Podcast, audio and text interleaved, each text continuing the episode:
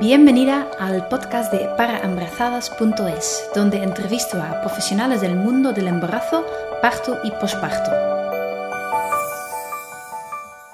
Hoy hablo con Ana Moreno, comadrona de la Casa de Partos Millorn en Cataluña. El pasado 7 de noviembre, el equipo de Millorn celebró su decimoquinto aniversario. En esos 15 años han acompañado a más de mil partos. Hablamos en la entrevista sobre parir en una casa de partos, sobre las diferencias entre un parto millón y un parto hospitalario, cuándo derivan al hospital y qué recursos tienen en millón en el caso de complicaciones. Hace poco, el propio Ministerio de Sanidad ha evidenciado en su, en su guía por el parto normal la necesidad de una matrona por cada parturienta para conseguir una buena asistencia y un parto respetado. Es algo que en los casos de partos en casa ya se están haciendo. A los partos en casa siempre van dos comadronas. También tocamos el tema del protagonismo de la, de la mujer en el parto, el futuro de los partos y Ana también nos cuenta qué puedes tener en cuenta cuando estás decidiendo dónde quieres ir a parir. Y hay algo que no hemos hablado, pero es igual de importante, que es el respeto para el bebé y su nacimiento. A mitad de la entrevista notarás que el sonido es un poco peor porque se cortó la conexión de Skype y seguimos por teléfono. Pero no os hago esperar más. Aquí está Ana Moreno. Pues bienvenida Ana, muchas gracias por estar aquí. Hola Judith, gracias a vosotras por invitarnos. Eh, bueno, hoy vamos a hablar un poco de, de Milloren, la casa de partos en Cataluña, ¿no? ¿En qué sitio está exactamente? Estamos en un pueblito que se llama San Vicente de Castellet, que está muy cerca de Manresa, en el centro de Cataluña. Vale. ¿Y puedes explicarnos eh, qué es Millorn? Bueno, Millorn se creó como una casa de, de partos, pero bueno, es como más amplio que una casa de partos. Millorn trata de ser, bueno, un centro de salud familiar, un, un hogar, un espacio para bueno, para eh, acompañar a la vida desde sus inicios, ¿no? Desde el embarazo, y acompañarlo también durante el parto y durante la crianza. Mm, qué bonito. ¿Y, y, cuántas sois trabajando ahí? Mira, somos un equipo de cinco comadronas actualmente, pero también contamos con, con una médico ginecóloga, contamos con con una compañera osteópata craneosacral, contamos con reflexólogas, dolores de Bach, homeopatía, fisioterapia del suelo pélvico, con dos, dos terapeutas, un, una terapeuta psicocorporal de Chana y un musicoterapeuta. Entonces es un equipo, equipo muy interdisciplinar, ¿no? Sí. Dices que es una casa de partos, pero también me contaste que también acompañáis a partos en casa. ¿También desde Millorn o es más desde tu, tu como individuo?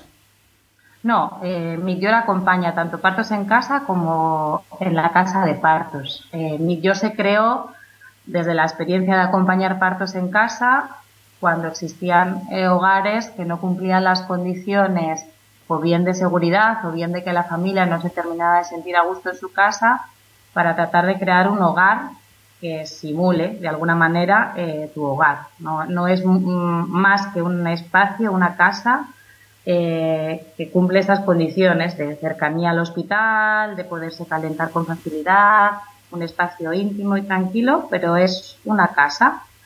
Esto se creó para aquellas mujeres, aquellas familias que sus casas no cumplían esas condiciones, pero sí tenían el deseo de parir en casa. Vale, y entonces en ese sentido, ¿qué, qué diferencia podría por haber entre, por ejemplo, una casa de partos y una casa propia, ¿no? Como como tal, eh, que, que, porque dices que habrá, hay mujeres que quizás en su casa no tienen la seguridad o, la casa no es apropiada, ¿no? Y, qué, circunstancias son diferentes ahí en la casa de partos.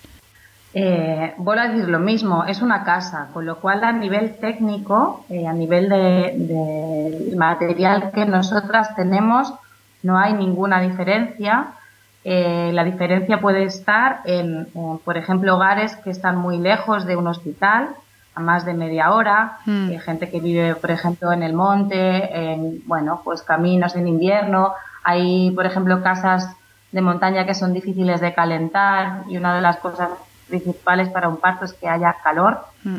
Eh, o luego hay gente que vive en pisos pequeños de Barcelona que no se sienten en, en total intimidad porque las paredes son, finitas y se sienten más cómodas en un espacio como Millor. Pero a nivel técnico no hay diferencia y realmente yo siempre pienso que una casa es una casa que está hecha a tu medida, ¿no? Por ti, para ti, para los tuyos, con lo cual eh, yo considero que es el espacio donde, donde parir si las condiciones son las adecuadas. Mm, ¿Y cómo valoráis, eh, valoráis si, si, las condiciones, digamos, son, son buenas, ¿no? Si una mujer puede parir en casa o, en una casa de partos. Eh, hacemos una visita domiciliaria durante el embarazo para valorar la distancia, para ver cómo es. Ya te digo que es bastante raro que una mujer que quiera parir en casa no pueda hacerlo, a no ser, sobre todo, esto, el tema de la distancia al hospital eh, o, el tema de en invierno, porque en verano no suele suceder, mm. eh, casas que cuesta que cuesta calentar pues evidentemente hoy por hoy prácticamente todos los domicilios tienen agua corriente, tienen luz, tienen entonces condiciones de higiene mínimas y claro y las condiciones digamos más físicas o médicas también supongo que incluyáis ¿no? en la valoración de si pueden parir en casa o en una casa de partos. Claro, pero esto es igualmente tanto para la casa de partos como para un parto domiciliario. Para poder ser asistidas de una manera fisiológica en un domicilio, eh, el embarazo tiene que ser un embarazo normal en principio, eh, nosotras podemos acompañar embarazos eh, sanos y normales.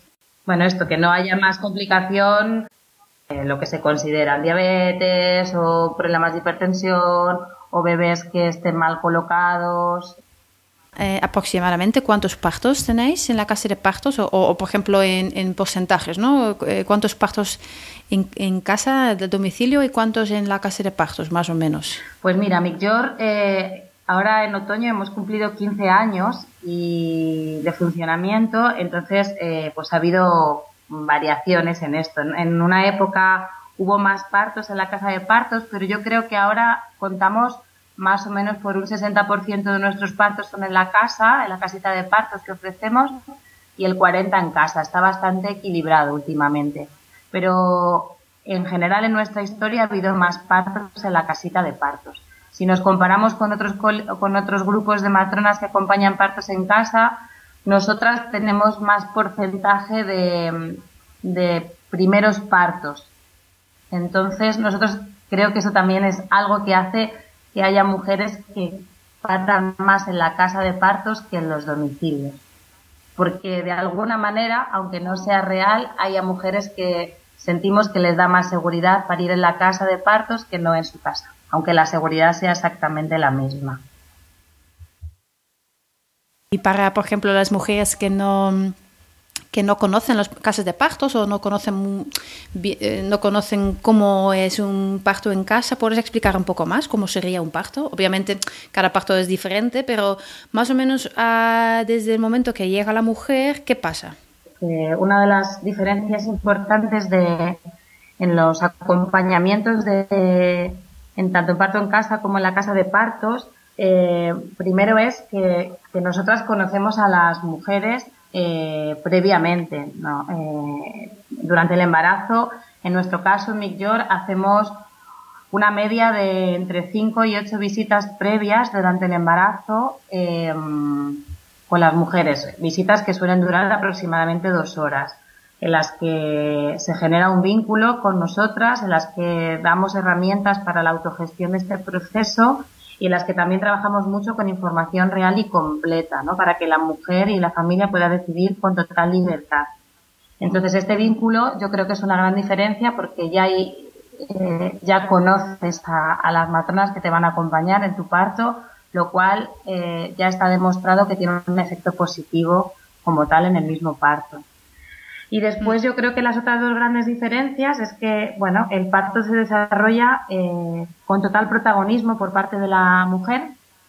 Y cuando digo con total protagonismo, digo realmente total, ¿no? Es la mujer, la familia, la que decide eh, todo. es un acto totalmente responsable y de mucha conciencia. Y entonces, como las familias están muy informadas, ellas deciden un poco el qué quieren hacer y el cómo lo quieren hacer, ¿no?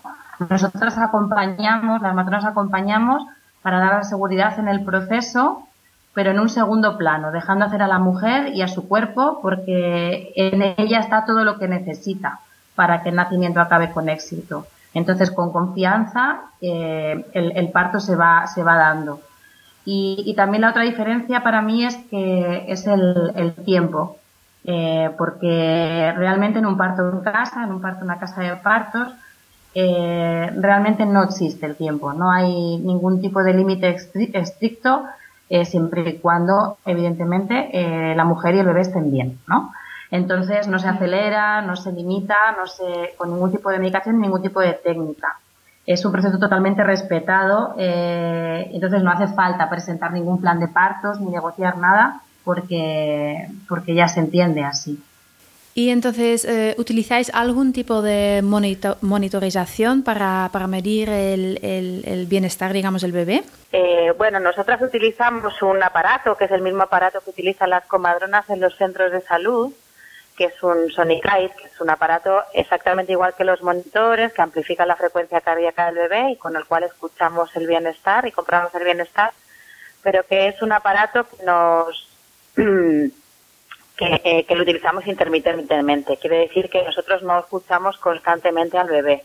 La evidencia científica ya hace mucho tiempo que ha, que ha dicho que, que es mejor no escuchar constantemente al bebé porque una escucha continua puede llevar a muchas maniobras innecesarias eh, y nosotros lo hacemos de una manera interrumpida de vez en cuando, haciendo ventanas cuando lo consideramos necesario y yo creo que otra de las ventajas que tiene este aparato es que permite totalmente la movilización de la mujer. La mujer no tiene que estar postrada, ningún puede moverse perfectamente y somos nosotras las que nos vamos adaptando a su postura para no interrumpir su trabajo. Claro, y el, la libertad de movimiento, entiendo que eso también ayuda a que haya menos necesidad quizás de intervenciones, ¿no? Porque, porque facilita que el bebé se vaya bajando. Sí, claro, una de las razones por las que dicen que es mejor no utilizar el monitor continuamente es esta, el monitor limita el movimiento, la gran mayoría de monitores eh, están anclados a, una máquina que sí que estás conectada a través de cables lo cual ya es limitando el movimiento y aunque sean inalámbricos, eh, también limita el movimiento. Una, porque tienes unas correas que suelen ser bastante incómodas, a muchas mujeres les molesta, y otra, porque también según tu movimiento, el, el electrodo en cuestión se mueve y se pierde la señal, con lo cual a veces te dicen, no, no te muevas así, porque entonces no lo registro bien en el monitor, no sale bien, o incluso pueden aparecer señales equívocas de que el bebé no está bien cuando realmente sí que lo está, ¿no? Es sí que está demostrado que, que, cuanto más tiempo escuchemos al bebé, eh, más, más intervenciones nos lleva a hacer. Sí. Claro, y también el, propio monitor también es una distracción bastante grande, ¿no? Como el tenerla ahí todo, todo el rato como que incluso te saca un poco del parto, ¿no? Claro, bueno, esto también depende mucho de las mujeres, pero sí que es verdad que, que bueno, es un elemento, un elemento externo, entonces al final es algo que puede interrumpir, sí, todo lo que venga de fuera en un momento dado puede interrumpir el proceso. Y me contaste que estáis cercanos a un, a un hospital. ¿A cuánto está? Miguel está a 10 minutos del hospital, de, el, hospital General de Manresa eh, por dos accesos diferentes, que es una distancia totalmente segura y, cercana. Aparte que en el pueblo contamos con ambulancias, si fuera necesario trasladar, aunque la gran mayoría de las veces que tenemos que ir al hospital vamos en el coche particular. Vale, ¿y en qué casos se, se deriva al hospital? Mira, las derivaciones eh, que no son muchas, la gran mayoría, y te diría aproximadamente el 80% de las derivaciones que hacemos al hospital son por petición materna, mm, por agotamiento, porque el proceso es largo, cansado o no progresa, no porque haya ningún tipo de complicación real. ¿vale? Esta suele ser la gran mayoría de nuestras derivaciones. Bueno, nuestras y de las compañeras que acompañan partos domiciliarios. Eh, luego yo siempre como que me gusta diferenciar tres tipos de, complicaciones, por así decirlo. Hay algunas que para mí no son complicaciones, creo que son circunstancias negativas, pues tipo que se, supera la semana 42 o que el parto es antes o que se rompe la bolsa y, la mujer no se pone el parto pasadas X horas o que se detecta una posición, por ejemplo, unas nalgas en mitad del parto ¿no? Que no, mm. realmente no existe ningún tipo de riesgo, solo que vamos a irnos porque el hospital no puede ser en, en casa. Luego están las complicaciones, como podría ser una fiebre materna, o que la mujer tuviera una hemorragia, o que la placenta no salga, o sospechas de que el bebé no esté bien, por lo cual nos vamos a ir al hospital.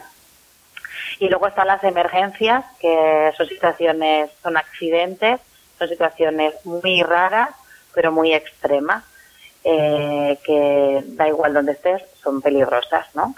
Que sería pues cuando, bueno, un prolapso de cordón, cuando el cordón sale antes que el bebé, digamos, una rotura uterina o un desprendimiento prematuro de la placenta, que son situaciones muy raras que yo, en mi experiencia en los siete años y pico que llevo trabajando en New no, no han sucedido, ¿eh? pero, pero bueno, que serían emergencias de salir corriendo allá donde estés, ¿no? Claro, ¿y tenéis un tipo de quirófano algo en la casa de partos? No, nosotras contamos con el material necesario para poder abordar eh, una posible complicación antes de una derivación o antes de la llegada de los servicios de emergencia. Pues esto, contamos con medicación, oxitocina o medicación para frenar las contracciones si fuera necesario.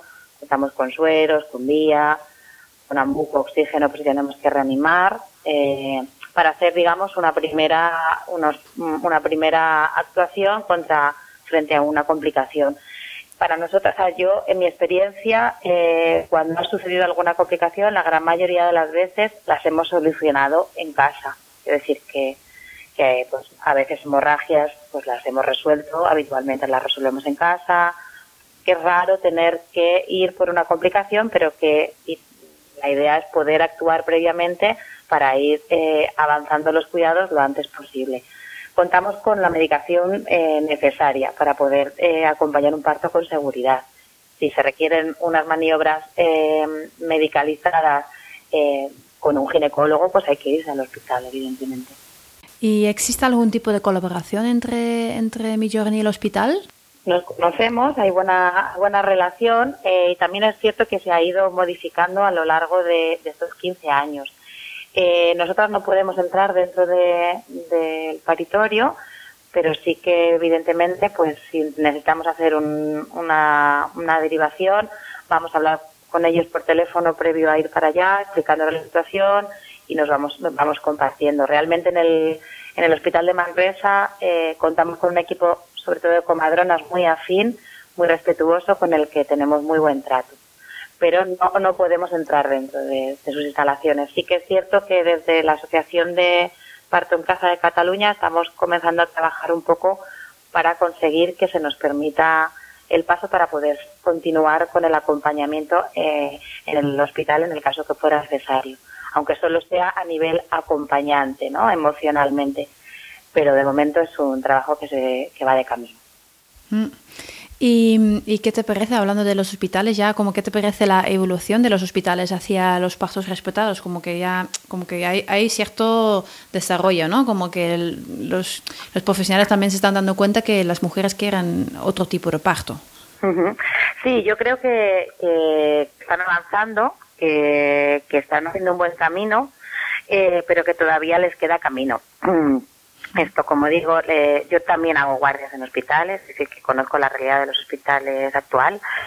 Eh, y bueno, pues lo que habíamos dicho, ¿no? La evidencia científica hace ya más de 25 años que, que habla de la libertad de movimientos, que habla de que no hay que inducir los partos, que no hay que monitorizar, monitorizar continuamente a las mujeres, pero aún así son prácticas que no se respetan en la gran mayoría de los hospitales, ¿no?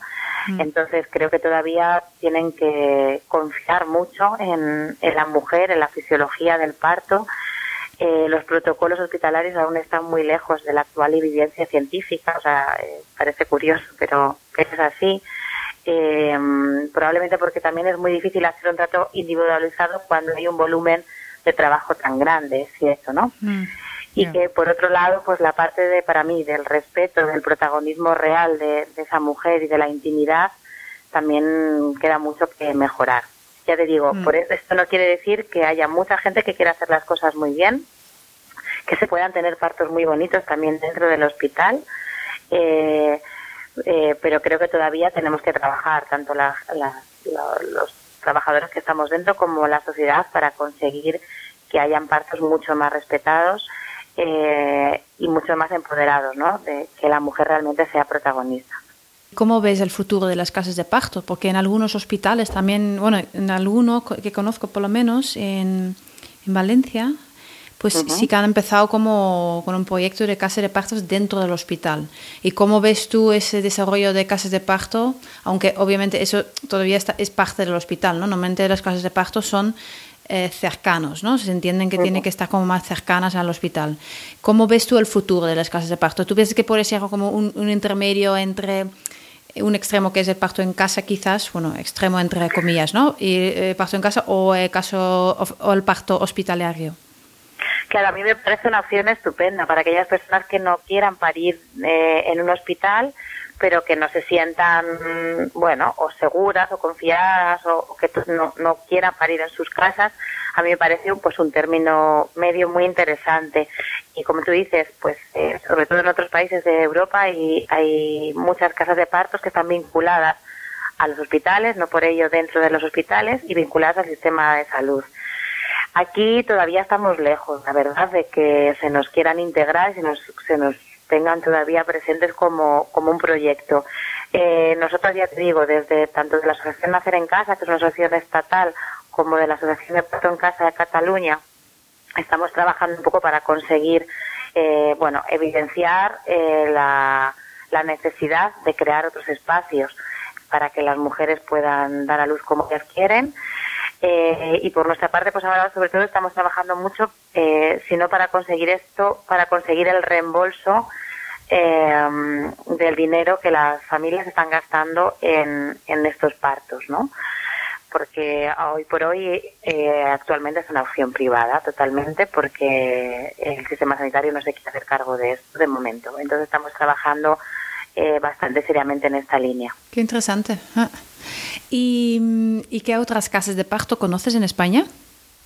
Mira, ahora mismo eh, casas de parto existe Millor y existe otra casa eh, también en Cataluña, también en la provincia de Barcelona, que está en Igualada, digamos, al otro lado de la montaña de Montserrat, una está a un lado y otra en otro, que ella eh, abrieron hace tres o cuatro años Em, y realmente como casas de parto no existe ninguna más, porque las casas de parto eh, en el Estado español no existen a nivel legal. O sea, digamos, formamos parte de una alegalidad, no, no existe la figura de casa de partos como tal. Mm. Existe alguna comadrona que ofrece su domicilio, tiene alguna parte un poco habilitada eh, para que alguna mujer pueda parir allí eh, que yo conozca, creo que por Asturias sería una mujer, porque eh, después estaba la maternidad de Acuario, eh, que estaba en Alicante, que ahora mismo ha cerrado esa parte, tenía la parte de maternidad y tenía una, bueno, una casita de partos, pero que ahora mismo no funciona. Mm. Así que casas de parto como tal, eh, realmente existen estas dos, yo y Aura Nashimen, que está en Igualada. ¿Cuáles, son, ¿Cuáles suelen ser las inquietudes eh, de las mujeres embarazadas? Bueno, yo creo que, bueno, realmente lo que me has preguntado, siempre esta parte de, mm, ¿no? de, la seguridad, ¿no? De las complicaciones, de cómo actuamos, de los tiempos y porque es un miedo que existe muy arraigado en la sociedad, el parto como algo peligroso, eh, que no debería por qué ser así en principio, dadas nuestras estadísticas, lo tenemos clarísimo que cuando un parto se respeta y se le permite su tiempo y su ritmo, eh, la gran mayoría de las veces no existen complicaciones. Eh, pero bueno, yo creo que es un tema bastante que se tiene presente. Eh, el tema del dolor también, ¿no? Como, como vivir transitar el dolor, porque también, bueno, yo creo que es algo muy cultural, ¿no? Se le tiene mucho miedo al dolor en esta sociedad no nos enfrentamos al dolor, siempre huimos, ¿no? Y, entonces es algo que inquieta bastante, ¿no? Eh, yo creo que sobre todo son así los, los temas que más que más generan miedo. Luego, bueno, pues evidentemente está cómo apoya o no te apoya tu entorno familiar o tu entorno de amistades frente a una decisión diferente al, a la que suele hacer el resto de la gente. Bueno, esta, este tipo de cositas sobre todo. Claro, y a veces es como que mucha presión social, ¿no? También de, de, con la decisión de, decisión de dónde ir, dónde voy a parir, ¿no? Y que, y que pueden tener en cuenta las mujeres a la hora de decidir. Bueno, yo creo que es súper importante para decidir dónde una persona eh, quiere y puede parir, que se informen, que se informen mucho, que lean, que vayan a charlas, que conozcan diferentes hospitales, casas de partos, opciones, eh, opciones varias, ¿no? Eh, y, que, y que también hagan una buena y completa preparación al parto, porque a veces las preparaciones que se ofrecen desde los centros de salud, hay matronas que lo están haciendo estupendamente, pero hay un porcentaje importante que hacen unas preparaciones muy limitadas, entonces nos quedamos allá. Ahora vivimos en un momento en el que es muy fácil conseguir información y yo creo que es fundamental hacer una buena preparación al parto. Y después que confíen en sus cuerpos y en el de sus criaturas porque el parto es un acto fisiológico más de nuestra naturaleza femenina que no tendría por qué complicarse ni por qué ser difícil, entonces confiar realmente en esto. Y después para elegir, al final una mujer debe elegir dar a luz donde se sienta más segura y más confiada, no porque crea que es lo mejor parir en casa, si realmente no lo siente porque tiene miedo va a parir mejor en casa y viceversa en el hospital. Es importante sentirse tranquila y segura donde vayas a dar a luz. Con esas palabras tan bonitas creo que vamos a terminar la conversación. Te quiero agradecer mucho eh, el tiempo eh, y, bueno, y estar aquí hablando con nosotras. Y espero que te vaya todo, todo muy bien, Ana, y que, que sigues así trabajando de esa manera, que me gusta mucho escuchar profesionales que trabajan con el parto y con el embarazo y el posparto de esa manera. Así que muchas gracias pues muchas gracias a ti también. Te invitamos para cuando quieras venir a conocernos, aquí estamos. yo encantada. Cuando voy para allá, pues ya os, os doy un toque.